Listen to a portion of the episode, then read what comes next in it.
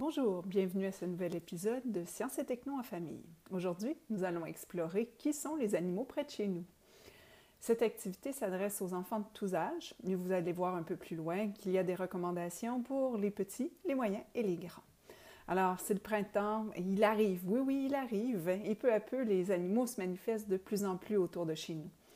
Peut-être que vos enfants les ont déjà remarqués. Sinon, ils sont invités à les découvrir, à découvrir ces êtres vivants qui sont euh, et vont essayer de le faire à la façon des biologistes. On va à ce moment-là leur demander d'exercer leur sens de l'observation. Ils devront bien ouvrir leurs yeux et leurs oreilles. Le défi, ce n'est pas de nommer les animaux, mais d'en identifier le plus, plus possible pour découvrir toute la variété qui se trouve près de chez vous. Euh, pour, ce faire, vous pourrez utiliser l'infographie qui présente l'activité en un seul coup d'œil, mais je vais vous donner les étapes une à une dans les prochaines minutes.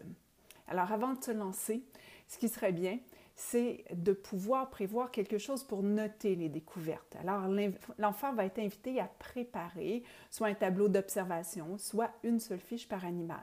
Vous avez des modèles sur le site. Téléchargez-les pour voir un peu à quoi ça peut ressembler. Mais pas besoin de les imprimer, l'enfant pourra faire ses propres fiches. Si vous avez accès à un appareil numérique, c'est-à-dire une tablette ou un iPod ou un téléphone cellulaire qui prend des photos, bien vous pourrez l'utiliser aussi pour prendre en note ce que vous aurez vu. Pour décrire les animaux, il existe une quantité incroyable de mots. Afin d'aider l'enfant, nous vous conseillons d'utiliser la fiche Les mots des animaux près de chez moi. Celle-ci, euh, lorsqu'elle sera à la vue de l'enfant, lui permettra de bien nommer ce qu'il voit. Enfin, il serait possible de s'informer un peu avant de partir à la recherche des animaux. On va utiliser à ce moment-là la mémoire des membres de la famille ou on consulte des livres ou, Internet. L'enfant devrait même se faire une liste des animaux qu'il pense pouvoir observer. Son observation sera alors plus facile. Et là, c'est le temps de partir à la découverte. Que ce soit à partir de la fenêtre de la maison, du balcon ou lors d'une balade familiale, c'est le temps de se lancer. On invite l'enfant à utiliser ses yeux et ses oreilles pour découvrir tous ces animaux qui l'entourent. Il doit regarder partout et prendre le temps. Oui, pour certains, ce sera tout un défi d'être attentif à ce point. Voici donc quelques astuces pour l'accompagner. Beaucoup d'animaux sont trop loin ou trop bien cachés pour les voir. À ce moment-là, peut-être qu'on peut les entendre. On va essayer d'en repérer le chant ou le cri.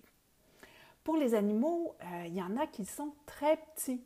Alors, il faudra regarder attentivement et voici quelques cachettes à explorer. Ça peut être dans les flaques d'eau, sous les roches, sous des planches, dans l'herbe, dans les arbres ou dans les, ou dans les arbustes. On va aussi rappeler à l'enfant qu'il procède à la manière d'un biologiste et qui fait de l'observation sans toucher. Il doit donc résister à la tentation de déranger l'animal, de le toucher. Il devra prendre soin de ne pas lui faire peur et surtout de ne pas tous les ramener à la maison.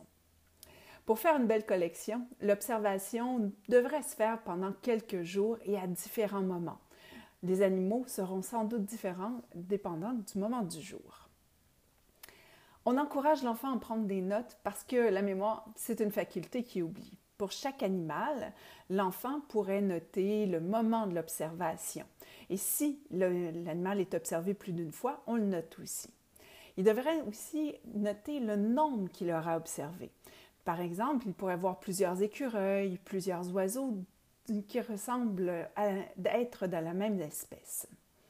Ensuite, bien, ce sera le temps de noter l'animal observé. Il est fort possible qu'on n'en connaisse pas le nom. L'objectif n'est pas d'identifier tous les animaux par leur nom, mais plutôt de découvrir qu'il y en a plus qu'on pensait. Alors, on fera simplement une brève description. On pourra aussi dire si l'animal est un mammifère, un oiseau, un insecte, un poisson, un crustacé, un arachnide, un reptile ou un bastracien. Bref, une grande catégorie à laquelle il appartient. Et puis, quel était le moyen d'observation? Il sera bien de le noter, cela aussi. Est-ce qu'on l'a observé, cet animal, grâce à la vue, à l'ouïe ou les deux? Est-ce qu'on a pu l'observer à l'aide de jumelles ou même en prendre une photo à l'aide d'un appareil numérique? Pour ce qui est euh, des adaptations en fonction de l'âge des enfants, pour les petits, on insistera sur la découverte et l'émerveillement. Les fiches de notes que vous allez faire avec les enfants seront utilisées pour soutenir leur mémoire, mais on ne s'attend pas à des descriptions détaillées. Quelques mots bien choisis suffisent. Et puis, les dessins et les croquis doivent être encouragés. Pour ce qui est des moyens, on les pousse un peu plus loin. On les encourage à noter leurs découvertes avec plus de détails. Ils peuvent aussi ajouter des détails sur la forme, la couleur, la texture de leur pelage ou de leur plumage. Pour les plus grands ou pour les plus vite, on les invite à choisir un animal en particulier qu'ils auront découvert autour de chez vous et à l'observer plus attentivement.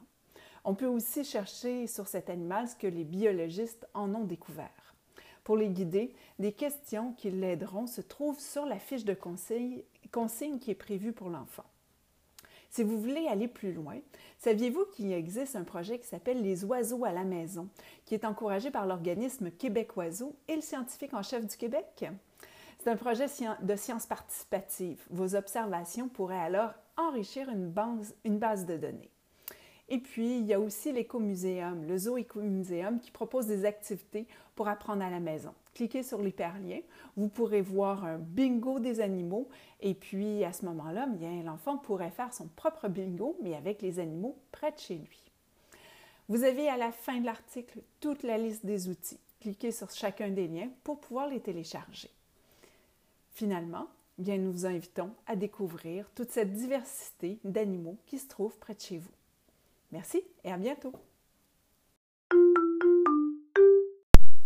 Cette capsule audio a été conçue et réalisée par Geneviève Morin, conseillère pédagogique en sciences et technologies à la Commission scolaire de Montréal.